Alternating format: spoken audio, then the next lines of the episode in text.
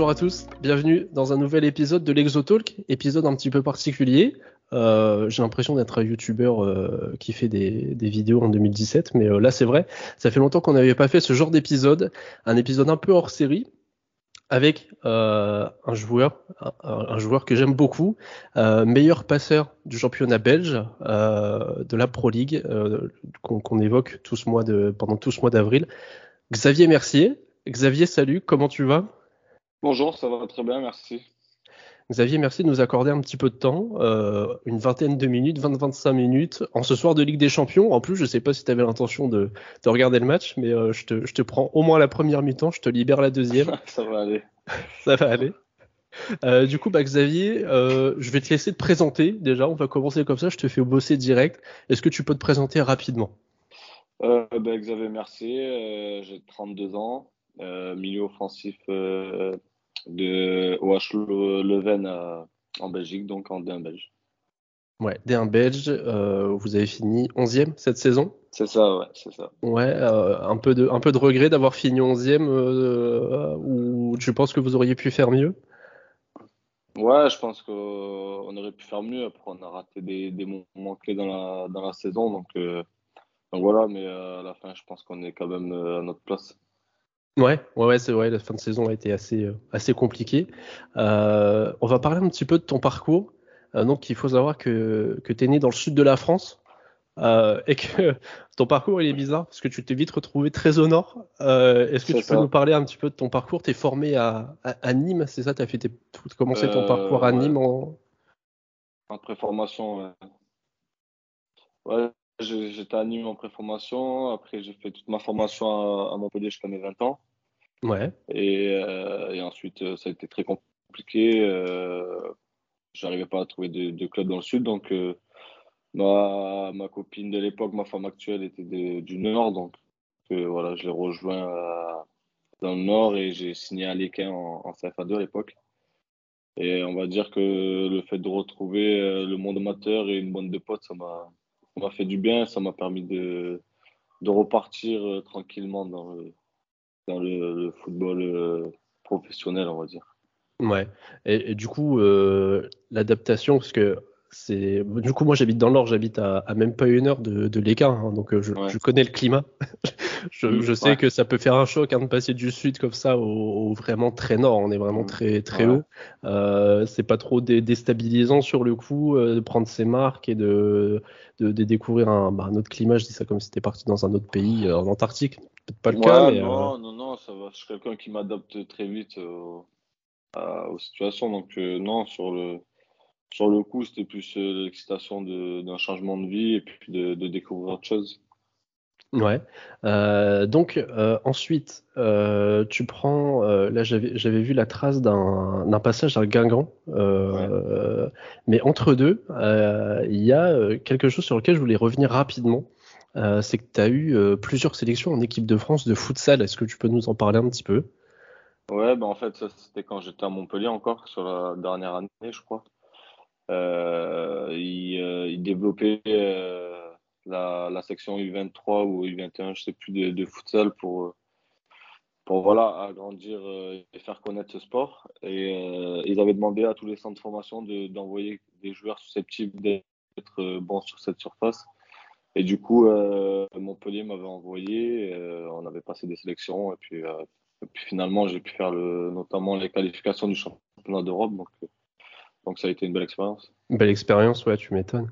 Euh, bah oui, oui, parce que du coup, total, total changement de surface, comme tu dis. Euh, et du coup, pourquoi ça, il n'y a pas eu de suite, du coup? Euh, C'est ton choix à toi ou?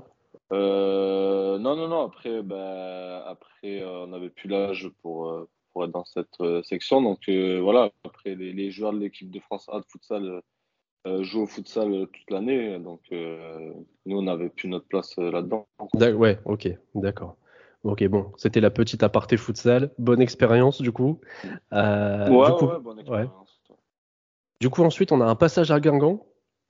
et ben, après, retour, à, retour dans le Nord, à Beauvais, où tu vas jouer une saison si je dis pas de bêtises. Deux saisons Ouais, d'accord. Bah, c'est les, les, infos que j'ai, c'était une.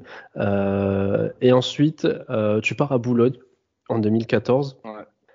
Euh, et ensuite, on a le choix de la Belgique. Euh, tout de suite après Boulogne, c'est les infos que j'ai. Encore une fois, est-ce que c'est Ouais, bien ça, ça, tout de suite après Boulogne? C'est ça.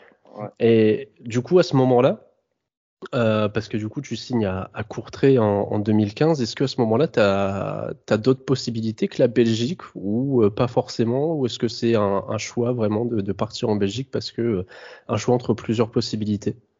Non, en fait, en fait, j'étais en, en national, donc à Boulogne, et il faut savoir que c'est très compliqué de jouer en national. Il y a, il y a beaucoup de, de voyages le week-end et Ouais, qui sont très longs, et puis dans des conditions parfois difficiles. Donc, donc voilà, j'avais dit à ma femme que si je continuais dans cette division euh, encore 2-3 ans, et puis après j'arrêterais parce que c'est c'est vraiment dur, et puis on est, on est voilà, il faut le dire, on n'est pas très bien payé, donc euh, c'est compliqué. Et à ce moment-là, il y a, y a Lens qui était venu euh, à l'époque, ils étaient interdits de recrutement, donc euh, donc ça s'est pas fait. Et puis puis Courtrai est venu et voilà, en quelques jours ça s'est fait. On n'a pas hésité, alors qu'on connaissait rien au championnat et moi je connaissais même rien au pays, donc on est allé un peu au, au feeling et sans savoir où on allait quoi.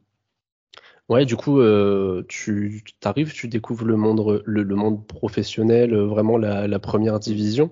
Justement, l'adaptation, bah, euh, au- il y a- je pense qu'il y a une adaptation au niveau de jeu, au, au style de vie, parce qu'il y a plus d'entraînement. Peut-être, je, je sais pas, ça s'est passé comment? Euh, non, c'est- ouais, a- il n'y a pas plus d'entraînement parce qu'à Boulogne, on avait quand même un, un rythme professionnel. Mais, mais euh, non, l'adaptation s'est fait très très vite. Euh, dès mon premier match, je marque et je fais un- une passe D en gagne 2-1. Donc, ça m'a mis euh, beaucoup de confiance. Et, euh, et après, non, ça, ça, ça s'est ça s'est plutôt bien passé les six premiers mois. Et euh, non, l'adaptation, c'est très vite. euh, c'est très vite fait, et puis on habitait en Belgique, mais on était quand même à la frontière française, donc euh, ça aussi a fac- facilité certaines choses. D'accord. Donc, ouais, une, une saison, euh, une saison complète à, à Courtrai, Une saison Et- et demie, je fais. une saison et demie, ouais. Et euh, du coup, ensuite, départ au Cercle Bruges. Ouais. Où là, euh, pareil, départ euh, souhaité, du coup, en, en mi-saison ou non, pas, pas forcément souhaité. Courtrai ne, ne comptait plus sur moi, donc il fallait trouver une solution de repli. Et euh, j'avais quelques possibilités en, en Ligue 2 française, mais qui ne sont pas faites. D'accord. euh, pour, pour X raisons.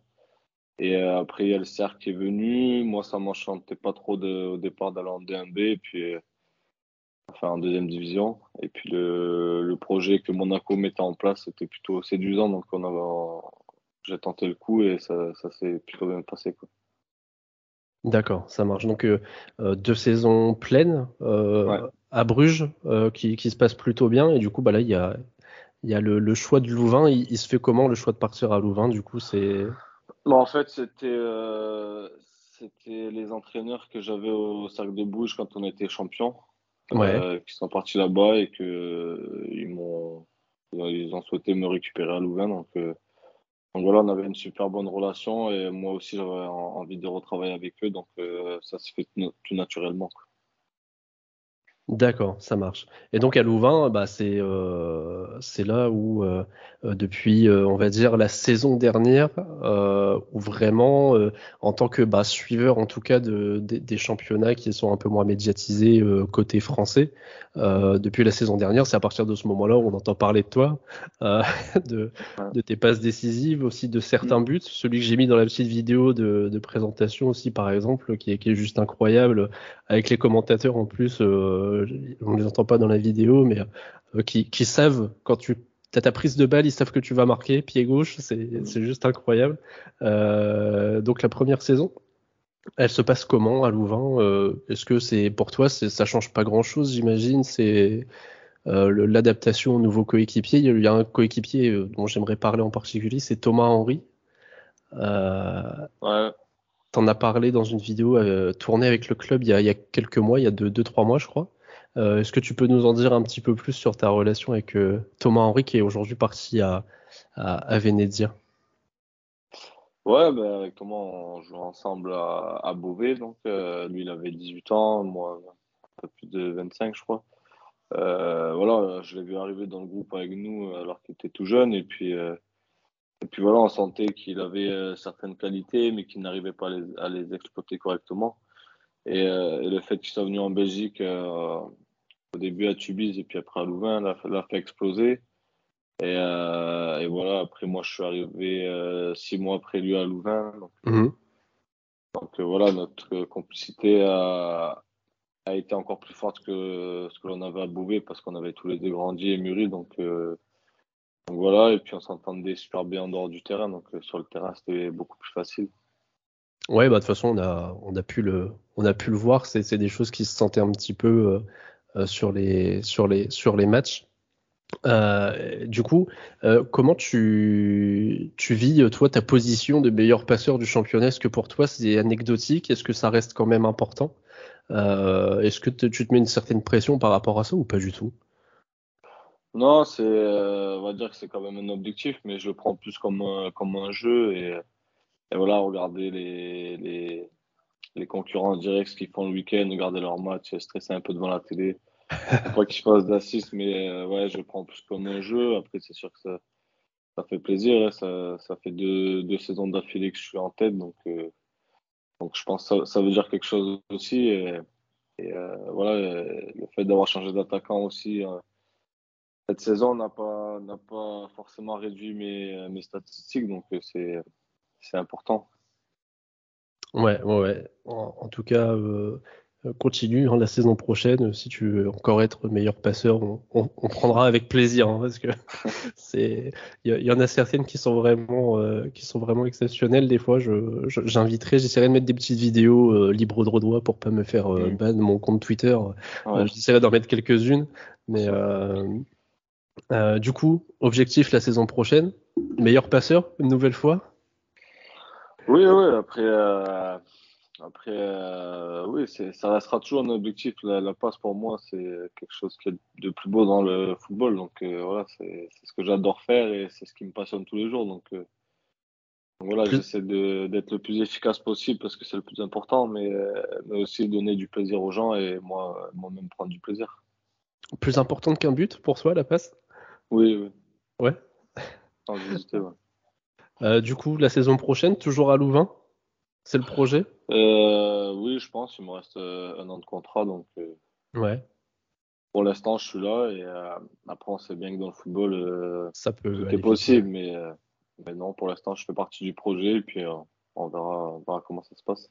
Ouais, ça marche. Bon, là, ça fait, ça fait une, petite vingtaine de minutes qu'on est ensemble. Les, les, auditeurs qui écouteront le, podcast, ils, remarqueront que euh, tu as l'air assez réservé. Je sais pas si t'es comme ça dans la vie de tous les jours, mais euh, tu le sais, tu le savais que tu allais y passer.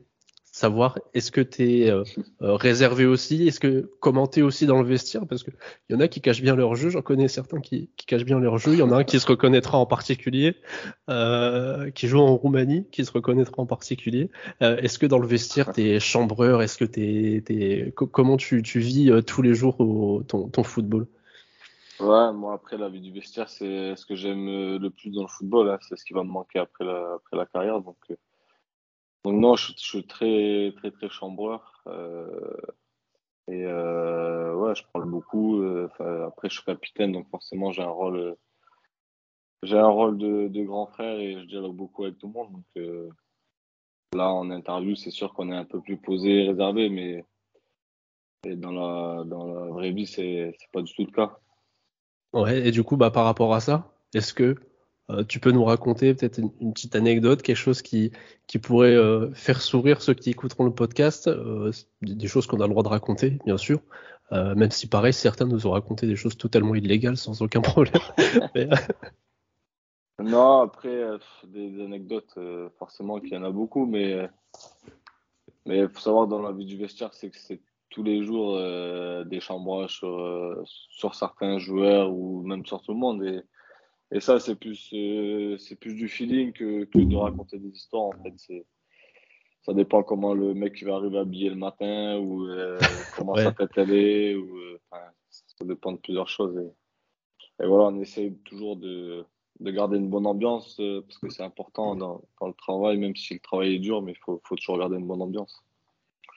Ouais, c'est important, je trouve, ce que tu dis, c'est que en fait, les, les, chambrages que vous avez, c'est les mêmes chambrages que, les, que nous quand on va au bureau. C'est tout bête, mais je pense, je pense, le, le, mec, il arrive avec une paire de chaussures chelou, bah, il y passe, c'est tout. Il y passe et c'est tout. Il n'y a pas de, il y a pas de cadeau.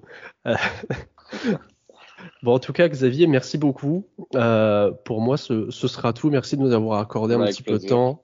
Euh, dans ton emploi du temps qui est bah là du coup c'est repos c'est vacances là euh, l'entraînement a repris quand même ouais. encore jusqu'à début mai là.